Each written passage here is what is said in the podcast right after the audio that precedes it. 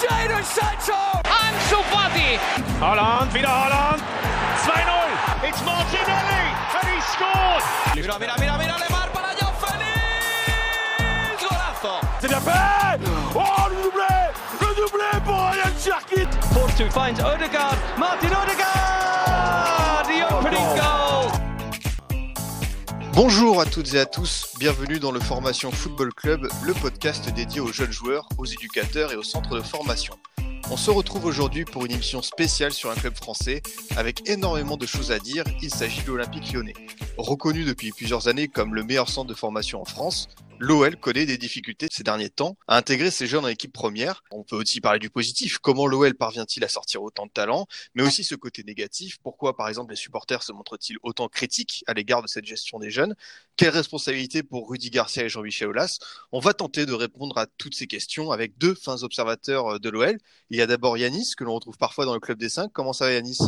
Salut, bah ça va très très bien et vous? Bah ouais, écoute, euh, tranquille, euh, bien pour euh, venir parler de l'OL. Toujours, toujours prêt, toujours aiguisé. J'imagine bien. On retrouve également Kevin, alias Benzema3469 sur Twitter. Comment ça va? Ça va, très bien, merci. Pareil, euh, content d'être là pour parler de l'OL Oui, bah toujours, oui. Bon, euh, les gars, avant de parler des, des- des choses qui fâchent, parce que j'imagine que concernant l'actualité récente, on a beaucoup de choses à dire, euh, on va peut-être aussi parler de, de ce qui marche bien. Euh, Yanis, comment est-ce que tu expliques, toi, on va dire, pour démarrer cette continuité de l'OL à sortir régulièrement des, des bons jeunes? C'est c'est quand même, euh, ça fait cliché de dire ça, mais c'est quand même une tradition mine de rien à l'OL parce que bon bah même même avant les, les- la période récente, on a on a toujours eu des Bernard Lacombe, des Chiesa, des Dinalo, puis des Juli, des ce genre de ce genre de joueurs, Florian Maurice, toujours souvent des joueurs offensifs. Et euh, et durant la période faste au niveau des titres de champion de France, l'OL n'a pas abandonné la formation et a continué à investir dedans et à, constamment se remettre en cause et moderniser, que ce soit avec euh, Prost, avec euh, Stéphane Roche comme directeur du centre de formation, avec euh, Rémi Garde qui a fait aussi un gros boulot en tant que, responsable du centre de formation euh, pour pour pour changer la, vision du jeu du centre de formation, toujours se remettre en cause. Rémi Garde a apporté beaucoup et et c'est c'est une une tradition qui se mêle à un vivier dans la région de clubs amateurs qui travaillent bien. Et, euh, et l'OL, on peut comparer par exemple à l'OM, on va dire dans le sud, qui, qui peut avoir un vivier intéressant dans le sud. L'OL, lui, a des relations très bien tissées, très très bien, très très bien, très très bien organisées avec les clubs partenaires du coin. Et euh, c'est repérer le joueur puis le développer dans ce centre de formation. Donc c'est un tout qui fait qu'effectivement, s'il y a bien une chose qui fonctionne très bien à l'OL, c'est la, la période formation. C'est vrai que euh, j'imagine que tu partages ce, ce sentiment, Kevin, dans le sens où l'OL, euh, il y a toujours eu des générations fortes euh, chaque année chez les jeunes. Oui, euh, après, on a, de, on a de très bons formateurs. Cyril Dols, on a eu Garrido, qui était très très bon, à des, à des, comment dire, à des catégories importantes, comme les U15 avec Cyril Dols, les U17 avec Armand Garrido. Et voilà, quand, quand, quand il y a de bons formateurs, un bon vivier, ça marche bien après, si on leur fait la place. On a, com- on a commencé, euh, Yanis, à en parler justement de, de cette force de l'OL dans cet ancrage euh, local, euh, régional. C'est ce formidable vivier qui dans la- qu'il y a dans la région. C'est peut-être l'un des meilleurs de France avec euh, celui de, de la région parisienne. En, en dessous, quand même, celui de la région parisienne, forcément, en termes de, de, de nombre. Parce que la région parisienne, je pense que c'est inégalé en termes de vivier. Mais par contre, l'OL le maximise, son vivier du, du- de la région Rhône-Alpes. Alors moi, j'ai regardé pas mal de matchs de jeunes, mais principalement sur, dans, dans l'agglomération lyonnaise.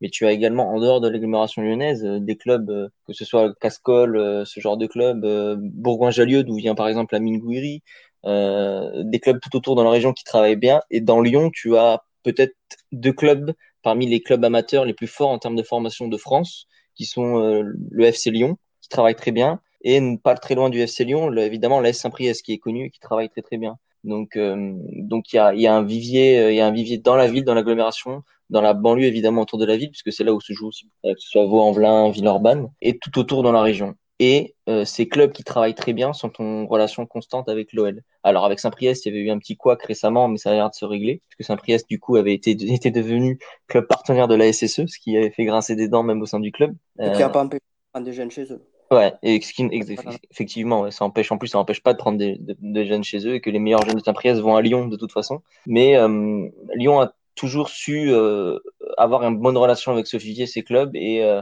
notamment en- mais avec la mise en place du réseau sport il y a plusieurs saisons, plusieurs années, réseau sport, réseau sport excellence, qui permet d'avoir dans son réseau tous les clubs, euh, tous les clubs importants formateurs. Oui, c'est vrai que c'est très très important. On a l'impression ce, vivier et quelque chose qui me m'interpelle euh, Kevin, c'est quand je regarde les différents profils qui arrivent en Ligue 1, j'ai l'impression que ce sont tous des joueurs qui sont matures techniquement. C'est-à-dire qu'il y a vraiment euh, cet aspect technique qui ressort chez les jeunes de l'OL, j'ai l'impression. Oui, bah oui, oui, oui. Les équipes jeunes jouent offensif, donc forcément, on développe ces, ces profils-là. Après, euh, de plus en plus, j'ai l'impression qu'on arrive sur des. On a de plus en plus de bons profils défensifs. Il suffit de voir la génération 2000 qui a, qui a combien? Quatre défenseurs en équipe de France? Bard, Melvin Bard, Mm. euh, Andy Kamatam, Solé qu'on a recruté après, et un troisième. Calulu. euh, Et Gédéon, oui, Pierre. Ce qui était. On n'avait jamais eu ça. hein. Dans, dans ton introduction, Yanis, tu as dit quelque chose par rapport à- au mandat de Rémi Garde euh, au, au sein de, de la formation lyonnaise et peut-être un changement de position. Euh, Mm. ça a été quoi cette prise de conscience? Qu'est-ce qui s'est passé pour que voilà Rémi Garde impulse un, un nouveau style au centre de formation? En, en fait, euh, Rémi Garde, c'est quelqu'un bah, déjà qui a eu l'expérience d'aller jouer à l'étranger et qui a beaucoup regardé ce qui se fait à l'étranger en termes de formation. Et de ce que je sais, de ce qu'on m'a dit, euh, Rémi Garde, c'est quelqu'un qui, il, en fait, il a fait un, comme un mémoire, un mémoire sur le jeu, un mémoire sur le jeu euh, au centre de formation euh, où euh, où il a il, a dit voilà, il est parti du postulat, on travaille bien, mais les autres clubs vont encore plus loin dans dans la dans la spécificité, dans la spécificité de la philosophie de jeu du centre de formation, dans la spécificité des exercices, dans dans l'identité de jeu de la, du centre de formation. Et donc il a il a pris euh, il a pris tout ce qu'il a vu à l'étranger, tout ce qui il inspiré de tout pour faire un espèce de mémoire pour continuer à réformer le centre de formation lyonnais et continuer à aller dans dans le bon sens en termes de jeu. Donc le, point de départ de cette remise en cause et de cette volonté d'avoir d'uni- d'uniformiser le jeu, d'avoir une, une estampillé jeu lyonnais, euh, ça vient de Rémi Garde qui effectivement a, a été très très important en tant que, responsable du centre de formation à ce, moment-là quand il fait ça. Et en plus après, en plus après ça, en étant entraîneur, il l'a il l'a mis en application en faisant confiance à ses jeunes. Donc c'est vrai que c'est un homme clé pour moi de, de, de- des années 2000 2010 ou plutôt 2010 on va dire de pour l'OL et pour la formation quoi. Pour revenir sur les profils techniques, c'est surtout les numéros 9. On a eu des numéros Mm. 9 à la suite, euh, incroyables. Mm. Benzema, Louis Rémy, euh, Martial, Lacazette. À un moment en jeune, on avait, bon, il y avait Benzia qui était quand même très très bon en jeune. Pléa, oui, bon, il y en a plein. Après, il y a NJ, il y a, il y a Tarak qui a percé. Il y en a- il y en a- Il n'y a pas eu Bel- Belfodil? Si, ouais, qui était doué, hein, qui a, qui a, qui a du talent, Belfodil. Mais mais- aussi.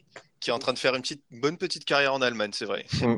Vous avez parlé tous les deux de, de ce qui se pratique comme jeu au centre de formation de l'OL. Justement, est-ce que, Kevin, toi qui, qui observes cette équipe, tu peux me dire un peu c'est quoi euh, les volontés, euh, les, les- les principes, cette philosophie que souhaite euh, voir l'OL à travers ses éducateurs dans, au sein de ses équipes de jeunes? C'est un jeu de possession déjà, avec du pressing si possible. Après, ça marque beaucoup, surtout en U17. Mais il n'y a pas spécialement un jeu qui est toujours le même sur toutes les catégories. Ça dépend aussi des coachs. Mm. Ouais. On a Amaury Barley en U17. Là, pour le coup, c'est vraiment, vraiment du Football recherché. tactique, très offensif. Ça, voilà, ça bosse très très bien. C'est intéressant ce que tu dis parce qu'on sait que dans certains clubs, voilà, on a une espèce de un jeu commun pour que tous les jeunes arrivent, voilà, à, à l'âge mature. Là, on a l'impression que peut-être que l'OL laisse une forme de créativité, de, de part de liberté à ses éducateurs. Oui, oui, c'est vraiment libre parce que déjà, on ne joue pas toujours avec la même, la même formation. Ouais. Il suffit de voir rien que Barley en U17, il joue, il joue dans le même match, il, il peut changer deux, trois fois de, de schéma. Et après, sur toutes les catégories, ça dépend des, des équipes, des profils qu'on a. Des... On n'est pas fermé sur un, sur un système. On domine souvent les matchs, mais on n'est pas fermé sur un, sur un système ou même sur un jeu spécial. Surtout, Je surtout pense quand, qu'on essaie d'y venir, ce qu'on essaie de faire avec les U17 là. ouais, c'est ça. Surtout quand tu vas, plus tu te rapproches des- du, du monde pro, plus c'est malléable. Alors après, on a des entraîneurs, quand on se rapproche du monde pro, c'est-à-dire U19, NAS2, qui doivent faire avec des, des, des impératifs que n'ont pas les, les catégories d'avant, avec des jeux, tu dois travailler avec des groupes qui bougent souvent, donc c'est, plus difficile. Mais en U19, NAS2, en termes de jeu, c'est moins, moins marquant ou moins marqué, et tu prends peut-être moins, moins de plaisir en termes de jeu collectif en U19, de NAS2. Alors après, effectivement, comme l'a dit Kevin, et, et je pense qu'il pense à, il y a eu un article récemment sorti par euh, Café du Commerce où ils sont justement, ils sont entretenus avec des responsables du, du centre de formation, qui est très intéressant, où ils expliquent dedans que l'OL est encore en, en, en train de, de, de, de bosser pour peaufiner son, sa philosophie de formation.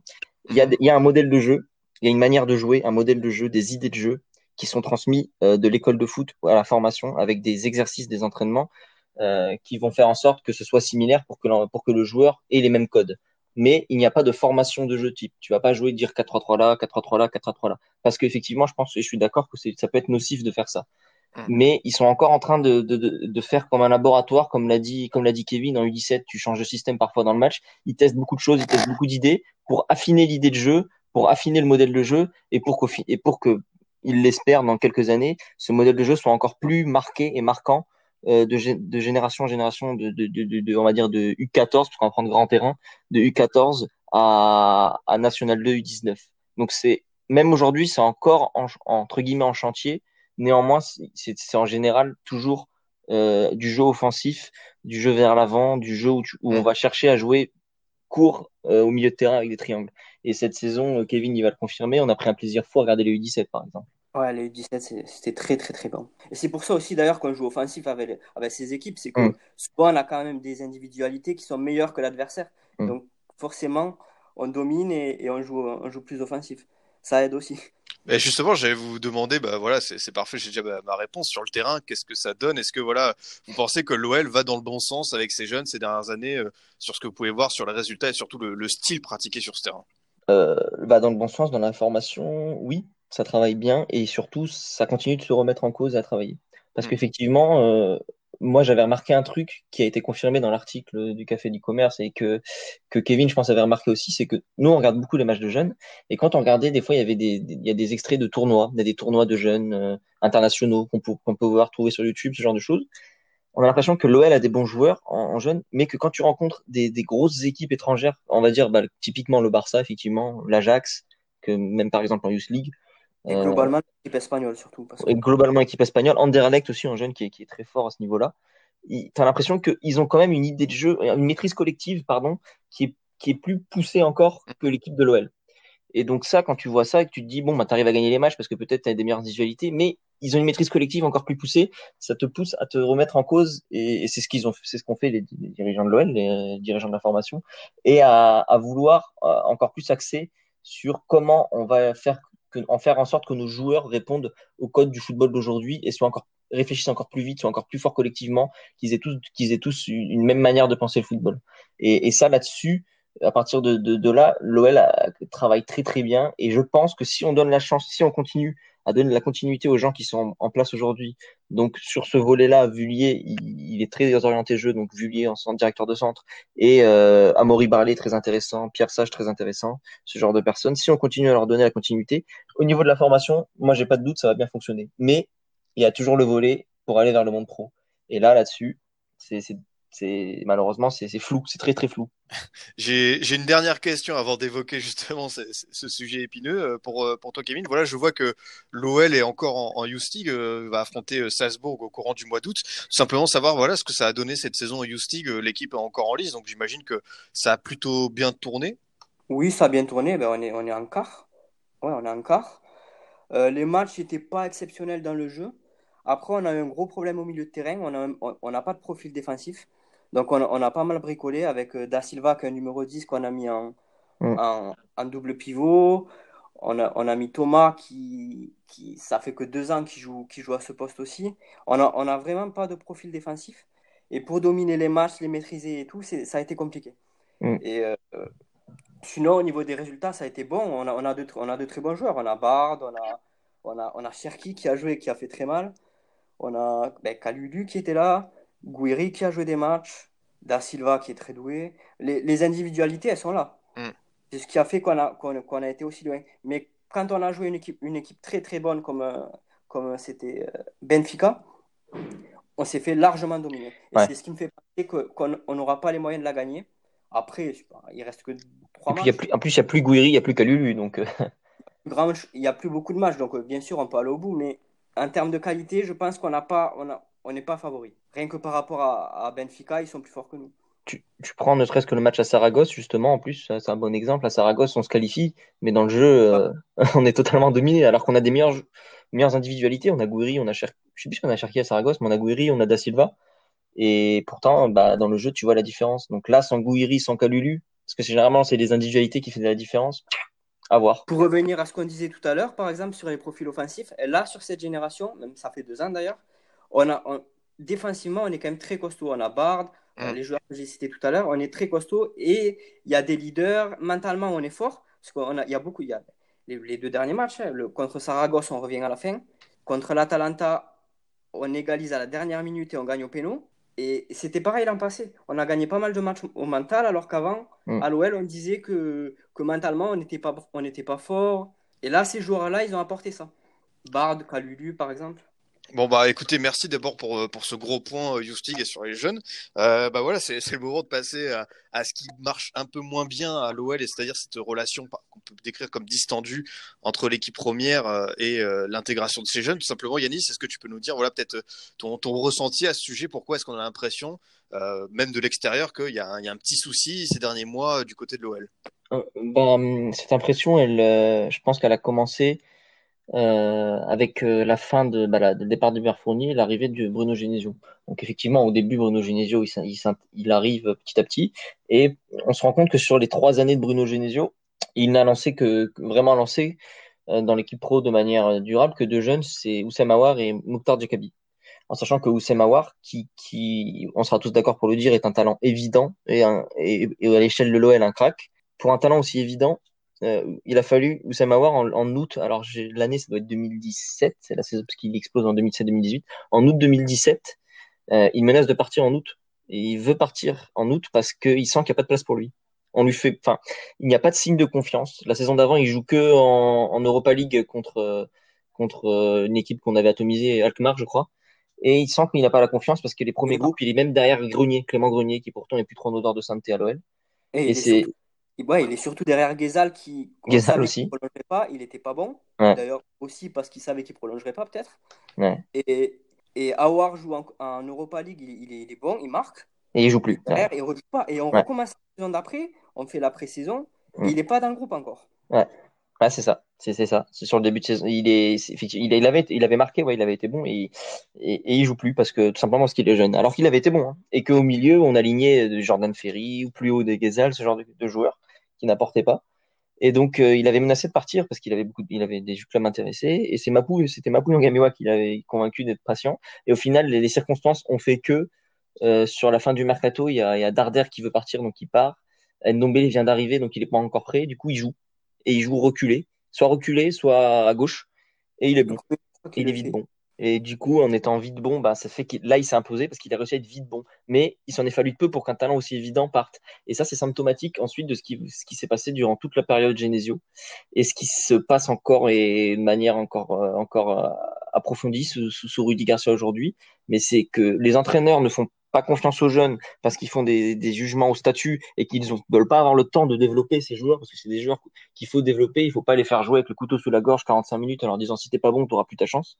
Et si t'es bon, bah t'auras peut-être même plus ta chance, non, non plus. Et euh, et et et il n'y a pas cette volonté de les développer et ils passent derrière des joueurs qui, qui sont là au statut mais qui sont même pas performants. Mais eux, si eux ne sont pas performants, c'est pas grave parce que ils ont le statut. Et cette protection au statut à l'OL, elle dure depuis trop longtemps. Et le problème, c'est qu'il n'y a pas de politique sportive derrière, même mis en place par Juninho, parce que Juninho, pour l'instant, il n'a pas montré qu'il faisait beaucoup confiance aux jeunes. Il n'y a pas de politique sportive en place derrière pour inciter l'entraîneur à faire confiance aux jeunes parce qu'on a l'impression, on est, on est frileux, on a l'impression que si on fait jouer les jeunes, on va perdre des points, alors que là, on fait pas jouer les jeunes et on perd quand même des points, on finit septième. Euh, et, et à chaque fois que les jeunes ont joué, très honnêtement, les bons jeunes, quand ils ont joué, ils ont été satisfaisants. Enfin, Kevin, il va prendre le relais, il va parler de Cacré et comment Cacré aussi, on a failli passer à côté, mais c'est pareil, quoi.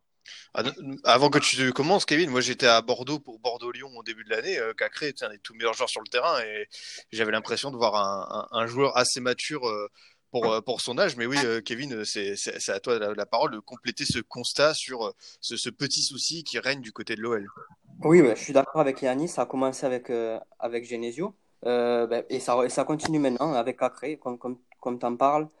Euh, Cacré, il y a deux ans maintenant, il fait, il fait la préparation. Il est très bon en préparation. Franchement, c'est, il est top 3 de, de la préparation. Derrière, il joue pas. Je crois qu'il joue 0 minutes en Ligue 1 Mm. et il joue un match de coupe dans lequel il n'est pas exceptionnel, mais il n'est pas mauvais non plus. Bon, il joue, il joue un match de coupe. Quoi. Et derrière, là, sur cette saison, euh, il y a Silvino. Bon, pour le coup, il a, il a l'excuse que Cacré n'était pas là au début de la préparation. Donc, il n'a pas fait les matchs de préparation. Il commence pas dans le groupe. Et euh, arrive Rudy Garcia. Et là, on a, on a beaucoup de blessés au milieu. Et on a en plus Mendes qui n'est pas bon. Toussard, bon, il, il est à son niveau, mais c'est pas, c'est pas exceptionnel non plus. Et, et du coup, on est, ob on est obligé de le mettre. et sur un match de Ligue des Champions où on est obligé, obligé de le mettre, où on pense tous qu'il va jouer parce qu'on n'a pas le choix, on n'a personne d'autre, on met deux Nayer, le défenseur central qui n'a jamais joué à ce poste, je crois d'ailleurs. Peut-être un jeune, mais je ne je sais pas. Et, et il joue contre le Zénith. On est mauvais, bon, il ne se passe rien dans le jeu, on perd 2-0, un match important en plus parce que derrière ça nous a obligés à gagner Leipzig. Et voilà, bah, c'est vraiment l'exemple parfait qui fait qu'on a, on a, reculé au maximum pour ne pas le faire jouer. Mm. Et au final, il jouera trois joueurs contre Strasbourg, qui d'ailleurs un match pas, pas plus simple, même pour moi plus compliqué, parce que c'est beaucoup plus d'intensité le match. Et après deux trois duels compliqués, il sera très bon. Tu as commencé, euh, Yanis, à, à, évoquer ça. Euh, pour toi, c'est pas juste le problème de Rudy Garcia, c'est peut-être un problème plus euh, de, de, politique sportive. C'est-à-dire, il y a une personne qui est fautive, c'est Ola, c'est Juninho, c'est Rudy Garcia. C'est presque cet ensemble qui est trop flou aujourd'hui. Ouais, bah c'est c'est un peu à l'image du problème sportif du club qui n'a qui a une politique sportive très floue et qui euh, qui qui ne semble plus vouloir donner utilise le centre de formation comme outil de communication et non plus comme euh, outil d'améliorer l'équipe première. Alors que les meilleurs joueurs, en tout cas de manière générale, les meilleurs joueurs qui jouent à l'OL ces dernières saisons, ceux qui sont qui vont ensuite dans des plus gros clubs, ce sont des joueurs formés au club. Ndong Bele et Mendy à part, ce sont des joueurs formés au club, ce sont des Lacazette, des Tolisso, des Mtiti, des Awar aujourd'hui.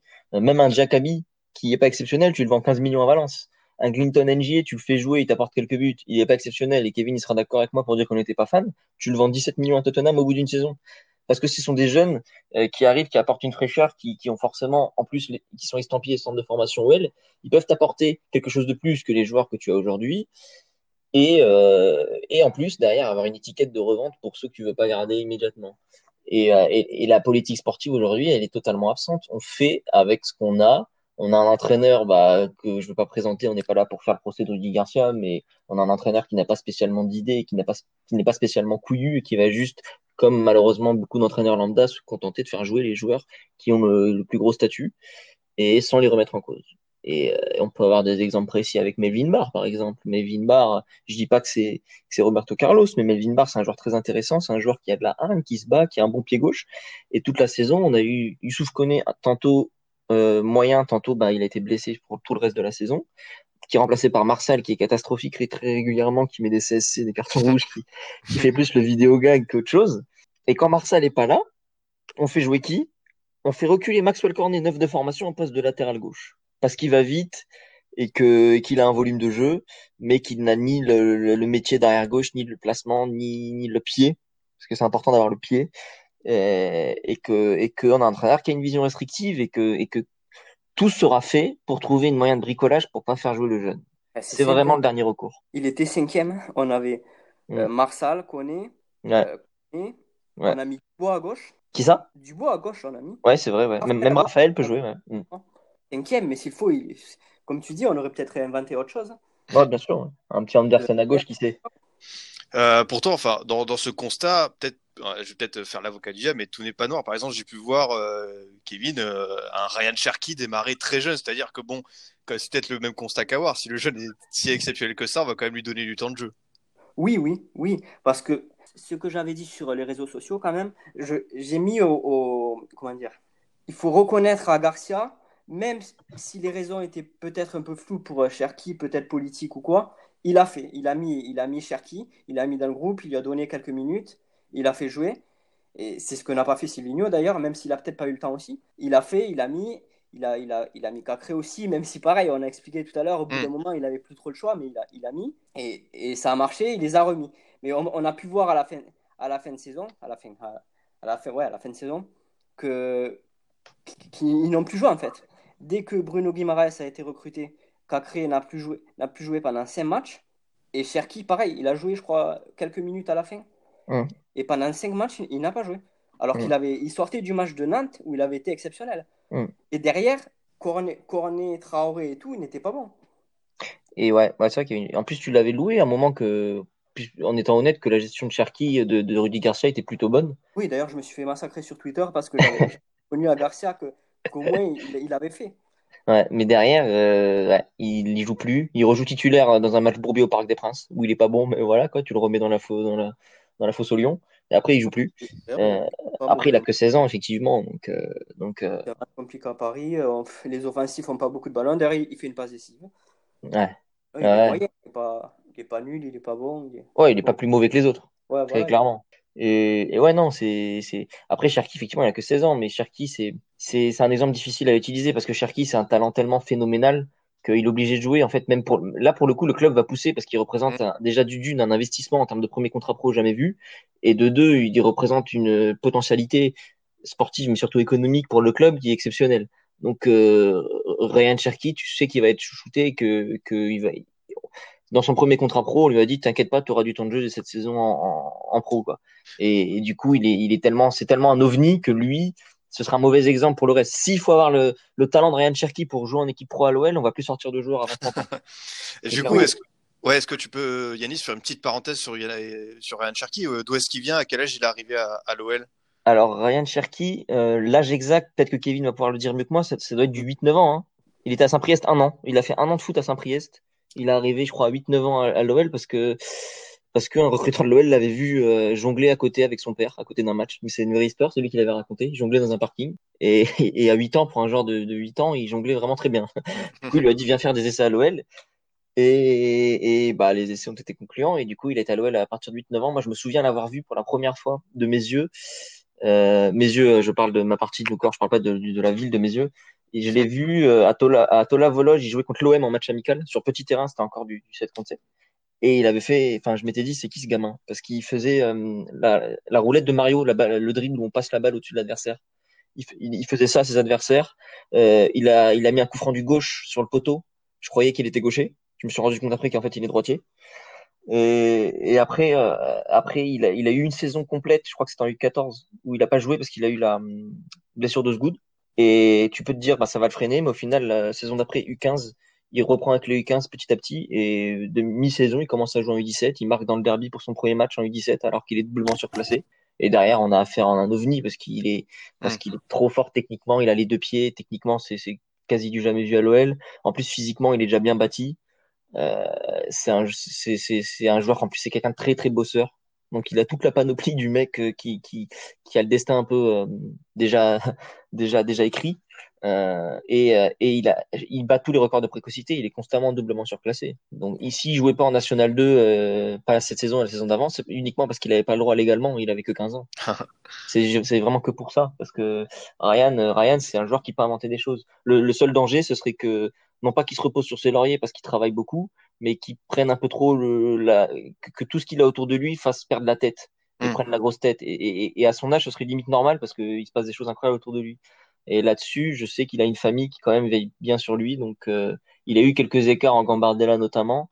Euh, il faut espérer que ce soit que des écarts et derrière tout, tout ouais, ira bien. Pas d'autres, mais l'important c'est que ça, ça arrive pas souvent et que ouais, ça. Voilà, ça. Okay. Euh, bah, du coup, pour revenir à, à, à, notre sujet, merci pour cette, cette parenthèse, Cherki euh, Yanis. Euh, Kevin, il y, a, voilà, il y a eu cet événement il y a quelques jours, la, la vente de Gouiri à, à, Nice. Est-ce que pour toi, ça marque un nouveau tournant dans le sens où le centre de formation n'est plus prioritaire pour renforcer l'équipe, mais plutôt les finances du club mmh, Non, pour moi, ça fait, comme il a dit Yanis, c'est à partir de, de Genesio. Même si pour le défendre, comme tu disais tout à l'heure, le club ne, ne fait pas tout mal quand même. On n'a pas eu des générations exceptionnelles toujours.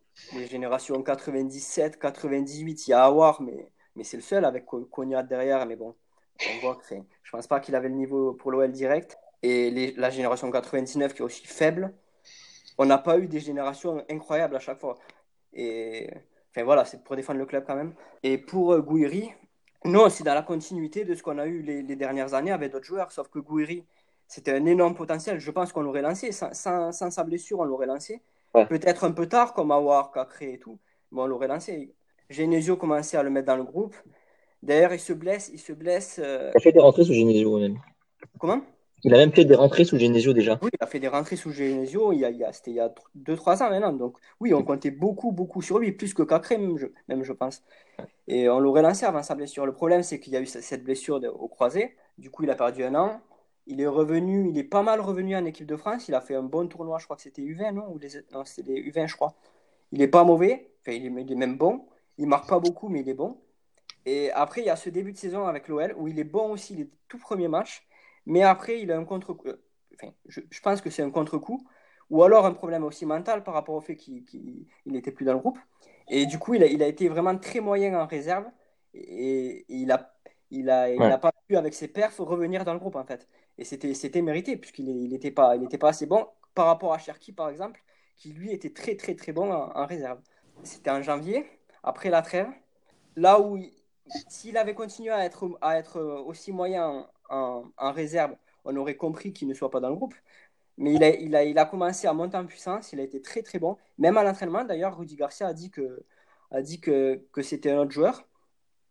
Et, et, et le club n'a pas changé d'avis, en fait. Pour moi, le club n'a, n'a, est resté figé sur sa position de départ, Mm. comme quoi il n'avait plus le niveau, comme quoi il, il, avait, il avait trop perdu par rapport à sa blessure. Et, et on n'a pas su changer d'avis, faire évoluer par rapport au, au niveau de Gouiri qui, avait évolué aussi. Pour moi, c'est, le problème principal. En plus, il a joué en coupe euh, en décembre contre Toulouse en Coupe de la Ligue, il était titulaire et il avait été bon. Il Mm. avait vraiment été bon dans le jeu. Et ça aurait dû être euh, un bon signal vis-à-vis du club. Mais vu qu'il a, je pense que le club juge, s'il avait marqué, peut-être qu'il aurait eu ensuite derrière sa chance, mais vu qu'il a pas marqué, il n'a pas eu sa chance. Et ouais, il a tout bien résumé, Kevin, sur les, les différentes phases de, de Gouiri. Et, euh, et un- pour l'anecdote, en janvier ou février, il- à un moment, il te met, il te met un quadruplé en une mi-temps en National 2. Ceux qui suivent la National 2 savent que c'est pas facile de jouer en National 2, même pour un pro, et encore moins pour sûr. un jeune pro. Et il te met un quadruplé en une mi-temps. ouais. Pas des buts euh, faciles. Ouais. Ouais, ouais, c'est des, des beaux buts, ouais, en plus. C'est toute la panoplie de l'attaquant. Et derrière, il est pas récompensé. Il, il rentre à Metz contre un Metz à 10. Une fois qu'on met le deuxième de 0, il reste 20 secondes de jeu. C'était plus humiliant qu'autre chose. C'est vraiment de la communication Rudy Garcia pour dire je le récompense. Mais sinon, on l'a pas vu. On l'a pas vu. Et c'est un, en plus, c'est un profil vraiment qui, qui devrait normalement plaire à, à l'OL parce que c'est un joueur euh, de, un, un œuf de, de jeu, de combinaison. Mm. Et bah, on verra ce qu'il va donner à Nice, mais tant pis, hein. Oui, surtout que, enfin, on a vu que Moussa Dembélé enchaînait beaucoup, beaucoup de matchs, était cramé et qu'il était là. Donc là, on peut encore se poser la question sur la gestion d'un jeune joueur qui aurait pu avoir peut-être un Mm. peu plus de temps de jeu. Ouais, Clairement. mais de toute façon, derrière, on mettait, on mettait Toko et Kambi, on, mettait, euh, on, on aurait mis Cornet peut-être en neuf. Comme, comme on a fait. C'est pour ça que je, que je dis que c'est pas spécialement Gouiri, c'est c'est plus large et Mm. ça fait, ça fait 2-3 ans. Pour Bat, c'est pareil. Pour Kalulu, c'est pareil. Pour euh, Cacré, ça a été pareil. C'est pareil pour tous, en fait. Calulu, cette saison d'ailleurs, c'était aussi n'importe quoi. Parce que comme comme l'avait fait remarquer par tweet euh, Kevin, c'est euh, tu avais parfois des groupes pro, alors que même qu'on essayait de convaincre Calulu de signer pro et qu'on savait que Calulu avait le niveau pro, on avait des groupes pro où on avait Mapou Yangambiwa défenseur dans le groupe, alors que Mapou Yangambiwa ne joue plus depuis deux ans et est amené à finir son contrat en juin et qu'on sait qu'il jouera pas. Et on préférait prendre Mapou Yangambiwa dans le groupe plutôt qu'un jeune comme Calulu. Et, et à ce moment-là, qu'est-ce que tu veux envoyer comme signal? C'est catastrophique. Mm. C'est catastrophique. Et du coup, le prochain sur la liste, ça pourrait être Melvin Bard, qui, j'ai- vu, serait suivi par le Bayern Munich. Et donc, euh, encore une fois, je pense que du côté supporter de ça, ça va criser si ça se passe. Après, on le sait, enfin, à part sans sa mi-temps de, sans sa très bonne mi-temps de 45 minutes euh, euh, le, sur le der- dernier match de préparation, on savait qu'il allait partir. Il est cinquième Mm. dans, la, dans la hiérarchie, il a 20 ans, il va partir. C'est- C'est normal qu'il parte. Là, peut-être que ça a fait changer les choses, mais c'est C'est ridicule que ce soit ça qui fasse changer les choses. Non. Sur un joueur que tu as au quotidien qui est censé connaître. une surprise quoi qu'il parte. Et, et, et Rudy Garcia, je me souviens très bien, en décembre, il dit Je connais pas le petit Melvin Barr, je le découvre là. C'est pas normal. Tu viens dans un club, tu es là depuis octobre, tu connais pas, alors que c'est un des prétendants au groupe pro. Ça veut vraiment dire qu'il n'y a pas de passerelle entre le, les- le Pro 2 et la Pro. C'est c'est un autre monde, en fait. C'est un autre monde. Il n'y a pas de suivi. Et, et pour Melvin Barr, Silvino, pour le coup, euh, lui, quand il est arrivé, qu'il est venu en août, il a découvert ce joueur. Il a dit qu'il était fan du joueur et qu'il trouvait que c'était un super joueur. Alors, il a pas pu le faire jouer, mais on peut pas lui en vouloir parce que la saison venait de commencer. Il a tout de suite été dans la difficulté. Mais lui, te l'a encensé, a vu la qualité en lui. Mais Rudy Garcia s'en fout totalement. Il utilise comme communication et, et basta. Et Melvin Barr, euh, il y a, il y a, il y a Reims qui, avait fait, qui a fait une offre. Je sais pas si elle est toujours d'actualité, mais il y a Reims, Brest qui est intéressé et Nice qui était proche de l'avoir. Alors, est-ce que ça a changé la donne cette mi-temps? Je sais pas. Mais pour moi, je, moi, je, je penche toujours pour un départ pour lui. Bayern, je sais pas si j'y crois vraiment, s'ils vont vraiment, Je sais Vraiment pas le prendre. Les gens aussi, de toute façon. ouais. Mais je pense qu'il va partir personnellement. Euh, on dit souvent que l'OL, j'ai déjà vu ça, alors peut-être que c'est un constat qui est totalement faux selon toi, euh, Yanis, mais devait traiter avec son, potentiel un peu l'Ajax français dans, le style, notamment sa formation. Est-ce que c'est vrai pour toi? Est-ce que pour toi, l'OL doit s'orienter vers un autre modèle, peut-être une identité unique à part ou un autre modèle de club? Bah, le modèle de l'Ajax, il peut être intéressant. Après, euh, nous, on a une chose, c'est que on a la chance d'avoir un plus gros budget que l'Ajax parce que nos droits TV, etc., c'est beaucoup plus développé que l'Ajax. Donc, l'Ajax, pour eux, c'est limite euh, encore plus vital pour eux de, de, de, de lancer ces jeunes. L'Ajax, on, va pas comparer l'Ajax à, à un modèle de jeu et de formation qui est beaucoup plus élaboré que l'OL parce que tout simplement, l'Ajax, c'est la référence en Europe pour moi dans ce, dans ce, dans ce, à ce niveau-là.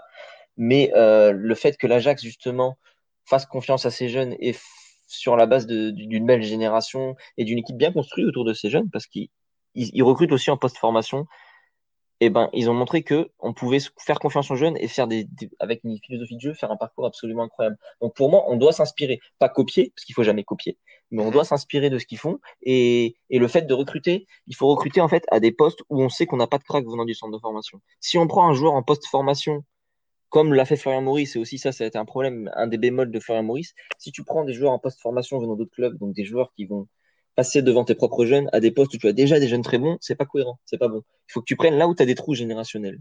Le recrutement doit, doit permettre d'améliorer l'équipe première, mais ne doit pas boucher des jeunes qui viennent. Et, et ça, l'Ajax le fait très bien. Parce que l'Ajax avait, par exemple, Neres, qu'ils ont pris à l'extérieur, Ziyech, mais c'était entouré de De Jong, de De Ligt, de, de Hamzaoui, tu as de ce genre de joueurs. Tadic devant, qui, qui est venu suppléer Dolberg.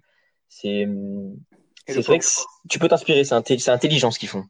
Oui, pour donner un exemple, nous, euh, la post-formation, on a recruté à des postes où on avait déjà du monde, c'est simple, sur la génération de 2000, on a Andy Kamatam et Bard qui sont en équipe de France. Sur la génération 2002, on a Alticula qui est en équipe de France aussi.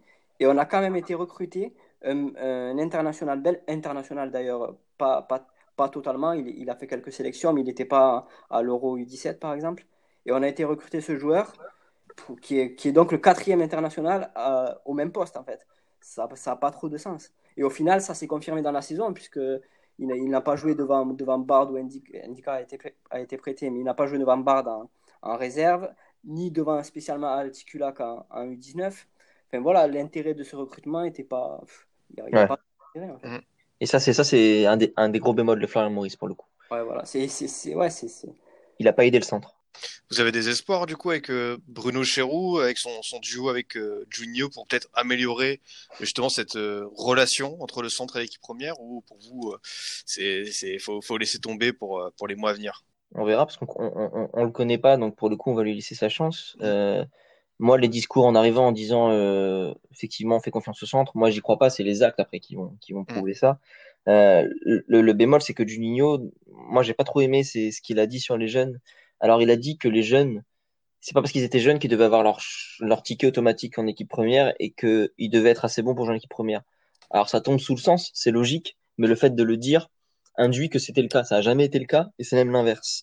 Mmh. Parce que, justement, on, on l'a dit tout à l'heure, on va pas répéter, mais, mais pour qu'un jeune joue, il faut qu'il en fasse dix fois plus qu'un autre. Et, et, souvent, les places sont, souvent, sont plus généralement données à des joueurs de l'extérieur, euh, gratuitement, euh, des joueurs de l'extérieur qui sont moyens, qu'à des jeunes. Donc, euh, il y a vraiment toute une reconsidération de nos jeunes à faire euh, de, dans le club. Tout n'est pas mort, mais il faudrait que, il faudrait revoir cette position. Et oui, il faut espérer qu'effectivement Chirou soit sensible. Euh, je pense qu'il aime la formation lyonnaise, mais mais mais c'est un travail d'ensemble. donc il faudrait que, il faudrait qu'on ait une prise de conscience à ce niveau. Je pense pas que le club ait abandonné de toute façon. Enfin, mm. de là, mais euh, c'est surtout, il suffit par exemple d'un coach, hein, parce que c'est la décision finale au final qui fait le choix. Il suffit de voir Silvino qui, qui n'a pas mis euh, Cherki, qui n'a pas mis Cacré, et Garcia arrive derrière, et, et en un match, même Cherki, il, il ne s'entraînait même pas avec les pros, avec, euh, avec Silvino. Pendant la saison, il, il n'était pas avec les pros, Cherki. Et quelques semaines après, avec Garcia, il est carrément dans le groupe et il rentre. Donc c'est bien la preuve que c'est pas le club qui, fait, qui donne ses choix, c'est... Mm. Ça peut, être, ça peut être le choix d'un homme, en fait. Et il suffit que de prendre. Après, le club peut impulser quand même une politique vis-à-vis -vis du coach et on verra, et voilà, ça, ça c'est vrai aussi. C'est à nous de prendre un coach qui aime les jeunes aussi, ça serait logique. Mais, mais on pourrait tomber sur un coach qui aime les jeunes sans, sans, mm. sans vraiment le vouloir aussi. Il suffit que tu prennes un. Alors évidemment, c'est le fantasme des Lyonnais, il suffit que tu prennes un Lucien Favre. Ou je sais pas, son Paoli peut-être au niveau des jeunes, mais tu prends un Lucien Favre mm -hmm. qui aime bien lancer les jeunes qui ont des qualités de, intellectuelles de jeu. Euh, si tu prends un Lucien Favre et qui commence à te lancer des jeunes, bah, que ça réussit, euh, bah forcément derrière tout le club reprend confiance en ces jeunes. C'est c'est un engrenage en fait général. Parce qu'aujourd'hui, de ce, de ce qu'on dit, de ce qui ressort, et, ça il faut le dire, c'est que dans le centre de formation, c'est un peu flou pour les jeunes. Ils se disent mais attendez, euh, un joueur comme Kakri, il peut quasiment pas jouer. Un mec comme Gouiri, parce que entre jeunes, il y a, ça communique entre eux, ils connaissent les jeunes. Pour eux, un mec comme Gouiri, c'est un crack, ils le savent. Et si un crack comme Gouiri ne peut pas jouer en équipe pro, le projet est tellement flou que t'as Pierre Calulu qui part, t'as des joueurs qui partent comme ça sans signer pro. C'est tellement flou que dans le club, les jeunes, au sein des jeunes, ça se pose des questions. Et ça, c'est pas bon quand t'as une, une atmosphère comme ça dans le club, au sein de tes propres jeunes, c'est pas bon. Bah, c'est tout à fait euh, clair. Écoutez, euh, messieurs, est-ce que vous avez quelque chose à, à rajouter euh, pour clore ce, ce débat passionnant avant de passer au scoot time? Moi, je pense qu'on a fait un, un bon, un bon Ouais, c'est examen sûr. des lieux. Ouais, je pense aussi. hein. Du coup, euh, les gars, euh, je sais pas si vous connaissez le, le- le principe de cette euh, rubrique, le Scoot Time. Le principe est très simple. Les auditeurs euh, commencent à, à bien le connaître. Euh, ça va permettre aussi de mieux découvrir certains jeunes talents de l'OL. C'est vous mettez en avant, voilà, un jeune joueur assez méconnu du grand public que vous appréciez, qui pourrait selon vous percer dans les mois ou les années à venir. Ben, pour commencer, Yanis, qui a tes faveurs? Alors moi, j'ai hésité longtemps entre Florent da Silva et, et Malo Gusto. Euh, du coup, j'ai pris Malo Gusto pour prendre quelqu'un qui est un peu, dont on parle un peu moins que Florent da Silva, qui a un talent très connu. Et Malo Gusto, euh, c'est un joueur euh, de la même génération que da Silva et que Cherki, et qui, qui de base est un numéro 8, 6-8, un milieu axe, et qui joue depuis, alors je pense que c'est deux saisons, qui joue depuis deux saisons en latéral droit, et qui est très très bon. Et cette capacité d'adaptation fait penser à beaucoup à, à Corentin Tolisso, par exemple, qui a une capacité d'adaptation à différents postes et une polyvalence, une- un éventail de qualité assez large. Et c'est le cas, il a un éventail de qualité assez large. Je pense que son avenir sera en latéral droit. Le, le club a l'air de le fixer là-bas. Il Ouais. est, il, il est très, c'est un très bon contre-attaquant. Il a une capacité de percussion et de perforation pour un arrière droit qui est très très intéressante. Il a une belle qualité technique. Euh, c'est un, c'est un joueur physiquement euh, qui a un potentiel physique naturel intéressant qui, qui, qui peut bouger des adversaires, qui est régulièrement aussi qui est surclassé, pas autant que Cherki, mais qui est surclassé, et, euh, et qui a un moteur, un moteur physique déjà de base. Sur la base du moteur physique, c'est intéressant. Il a un volume de jeu, il est puissant, il est assez rapide. Donc là-dessus, c'est bon. Il a des bons appuis, c'est important. Et il, il a, il a une qualité de pied, il a une qualité de perforation, de dribble, d'élimination qui est surprenante pour un latéral droit. Après, c'est son métier, enfin, le fait qu'il soit milieu là doit beaucoup l'aider. Il a une belle qualité de pied. Euh, alors c'est pas le centre, euh, il, il va s'y faire encore plus parce que c'est pas latéral de formation, mais il est capable de jouer intérieur, de venir combiner. Euh, et c'est un joueur qui rechigne jamais à l'effort. Et je trouve que c'est un bon modèle pour l'OL parce que c'est un joueur qui a du talent, mais qui, qui en plus qui a un peu tout en fait, qui est en plus un bon moteur physique et qui, qui est un joueur qui qui rechigne pas à la tâche, qui travaille beaucoup, qui est très travailleur. Donc moi, Malo Gusto, euh, euh, ça, ce serait, ce serait mon coup de cœur. Enfin, mon premier coup de cœur, c'est Kevin qui l'a choisi, donc il va vous le dire après. Mais, mais du coup, mon- là, je choisis Malo Gusto parce que j'ai envie de mettre un coup de projecteur sur lui. C'est un joueur à suivre vraiment. Alors du coup, euh, dans, dans l'émission, je demande toujours une question piège. Si tu devais le, le comparer dans le profil à un autre joueur plus âgé, plus expérimenté, ce serait qui? Bah, j'ai dit Tolisso et c'est intéressant Tolisso vis-à-vis vis-à-vis du profil d'adaptation, du profil euh, polyvalent. Après, dans le profil de jeu, c'est un peu différent. Je t'avoue que c'est un peu difficile de trouver un profil de jeu parce que c'est un latéral qui, qui est plutôt grande taille. Euh... J'ai pas réfléchi, c'est une bonne question. Tolisso pour le profil de, Ok, de, de truc, mais si ça me revient après, si j'ai un truc, si j'ai un flash, je, je te le dis après. pas de souci. Oui? Au milieu, il lui ressemblerait à Tolisso. Après, c'est sûr Ouais, au milieu, ouais. Au milieu, il lui ressemblerait, mais en, en latéral droit, il utilise d'autres.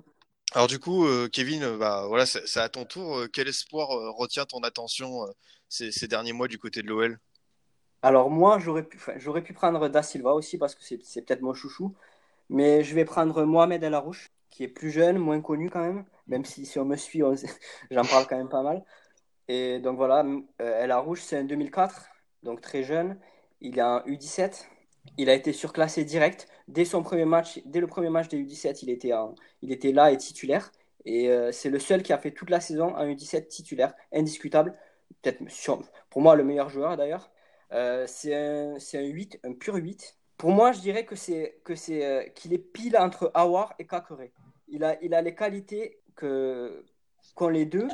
Un peu moins, ils ont, il a moins les qualités marquées d'Awar, par exemple, dans dans la percussion, mais il a plus de percussion que Kakere. Il a, il a moins de qualités défensives que Kakere, mais il en a plus que Awar. Il est vraiment entre les deux, en fait. Il est, il est technique, beaucoup de vista, il, il bosse beaucoup défensivement. Bon, il est très, il est, très petit. Il est petit. Il a grandi beaucoup. Ouais, enfin, ouais. Il était, il était très petit avant, il a, il a, il a grandi. c'est pas un nain non plus, mais voilà, il est dans, dans le Ouais, il est petit après. voilà. Et voilà, beaucoup de vista, très technique, accrocheur. Il percute plus que, beaucoup plus que Cacré, euh, il peut beaucoup plus avancer, dribbler. Voilà, après, euh, Ouais, c'est un super joueur. Bah, il est avec la Nationale 2 là, alors que c'est un U17. là, voilà, Il va faire, il va faire la préparation en National 2 et ça sera le seul 2004. Le club croit beaucoup en lui, voilà. Le club fonde vraiment de, bons- de bons espoirs en lui. Oui, à partir oui. du moment où c'est le seul 2004 euh, Ouais. avec les National 2, à partir du moment où, où ça a été le seul qui a été surclassé direct et qui a fait toute la saison titulaire avec les U17, c'est la preuve. Il n'est pas autant surclassé que, que, que Cherki ou même Da Silva, et même peut-être Cacré et, et Guiri qui, qui ont eu des surclassements de deux catégories. Lui, il a vraiment il a fait zéro match avec les U19, mais il est, il est vraiment euh, il est surclassé d'une catégorie et c'est net. Quoi. C'est, il a joué Ah. tout le match titulaire et on voit bien que le club, le club croit en lui. Peut-être, c'est peut-être euh, une question physique aussi parce qu'il n'est pas très grand. Du coup, euh, tu as dit un profil entre Awar et Cacré. Voilà, si tu devais faire un parallèle avec un autre joueur, ce serait un, un mix entre les deux. Ouais, cl- clairement, il est pile entre les deux. Il a Thiago Alcantara, pourquoi pas. peut-être Modric, un truc comme ça. Ouais.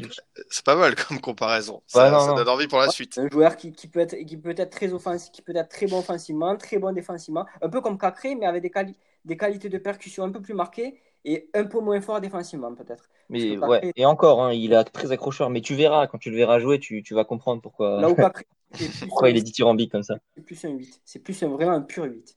Ah bah ça, les, les deux jeunes que vous m'avez cités attisent beaucoup ma curiosité. J'ai hâte de, de les voir dans. Je t'envoie une vidéo, laisse. en pri- une- un extrait vidéo en, pri- en privé si tu veux après. Ah bah parfait, parfait. Je, suis- je suis demandeur.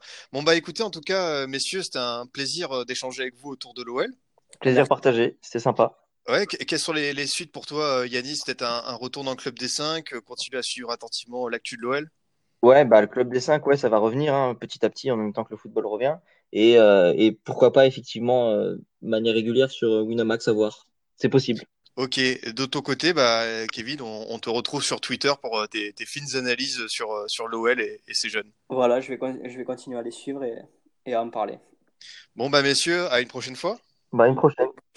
De mon côté, chers auditeurs, je vous dis à la semaine prochaine. Vous pouvez toujours nous écouter sur Deezer, Spotify, SoundCloud et iTunes. À très vite pour une nouvelle émission du Formation Football Club.